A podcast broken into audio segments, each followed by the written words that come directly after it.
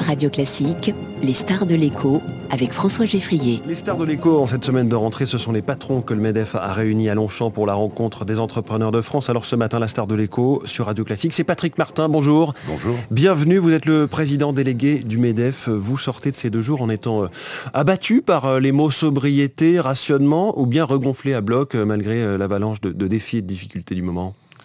Alors on est déjà regonflé à bloc parce que c'était un succès retentissant euh, en termes de fréquentation, en termes de qualité des échanges et je dirais en termes de, morale des troupes.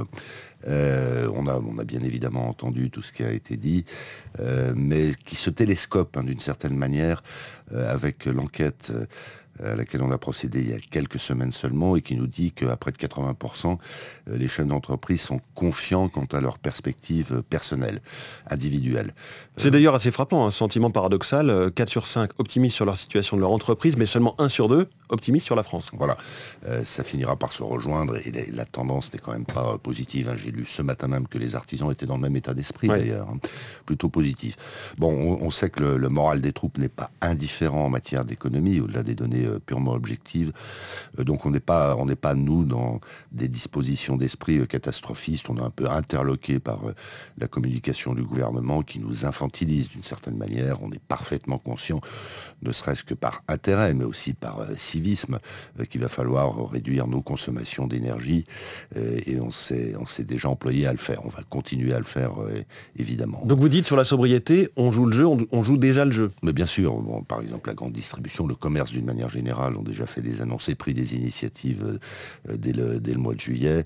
Euh, les, les électro-intensifs, les énergo-intensifs sont évidemment sur la balle, si vous me permettez euh, l'expression. Mmh. il y a des discussions en cours auxquelles participe l'État, mais entre ces, ces grands énergo-intensifs, pour voir comment ils pourraient faire de la péréquation au sein de leurs différents sites de production entre eux, le cas échéant. Donc on, est, on est évidemment très mobilisé sur ces sujets. Mais est-ce qu'on va réussir à, à faire ces 10% de réduction d'énergie et en même temps à tenir l'hiver Notre conviction est que oui. Après, il y a des événements qui nous dépassent. Hein. Euh, la, suspension des livraisons euh, de gaz russe à Engie, bon, c'est pas, c'est pas un secret dans lequel le MEDEF a été impliqué en amont. Hein.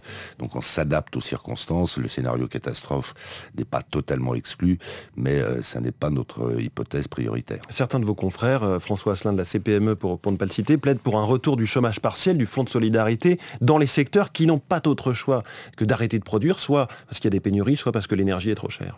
Écoutez, il y a un plan de résilience qui euh, jusque-là n'a pas très bien marché parce qu'il est très complexe, très technocratique. Mmh. Bruno Le Maire mise en place au printemps, absolument, et qui permet de qui permet de euh, soutenir en définitive des entreprises euh, dont le, budget énergétique a explosé. À nouveau, les conditions qui étaient posées étaient beaucoup trop complexes. Ça n'a pas marché. Bruno Le Maire devant nous hier à la rêve du Medef s'est engagé à ce que ces, ces dispositifs soient simplifiés, soient allégés.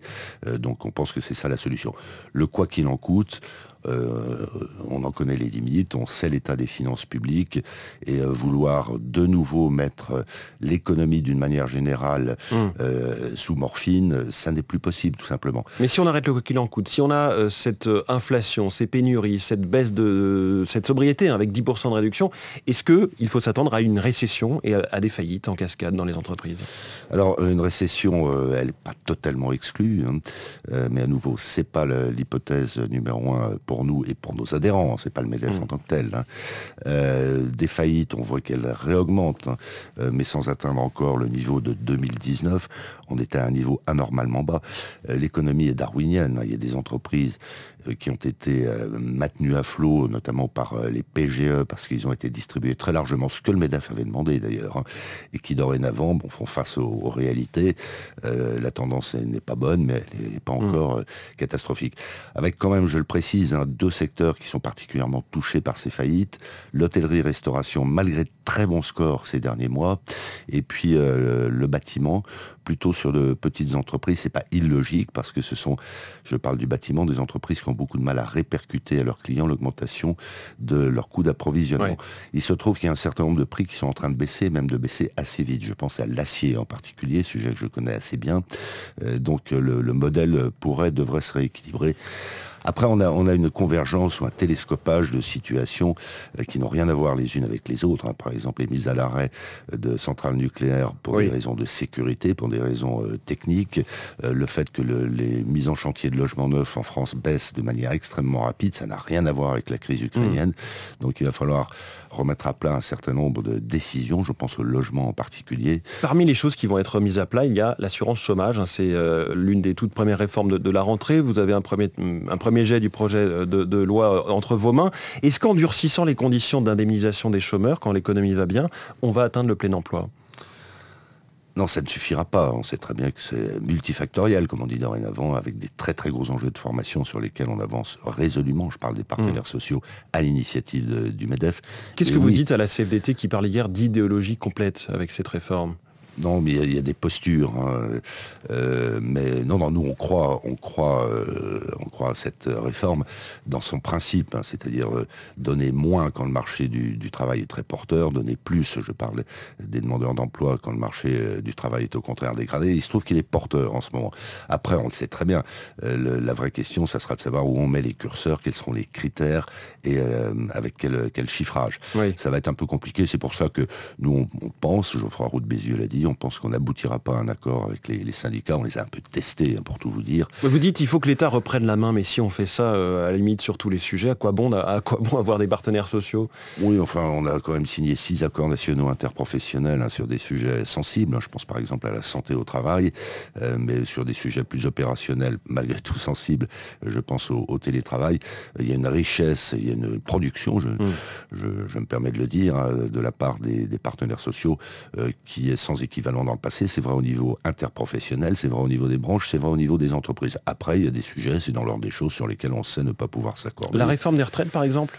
On ne pourra pas s'accorder sur la réforme des retraites, que l'on appelle de nos voeux, sans On a l'impression que vous dites euh, peut-être plus tard, enfin c'est plus une priorité au MEDEF. Non, mais euh, enfin, je dirais, euh, le, débat émerge autour du financement des retraites du public, parce qu'en définitive, en tendanciel, les régimes du privé devraient pouvoir s'équilibrer.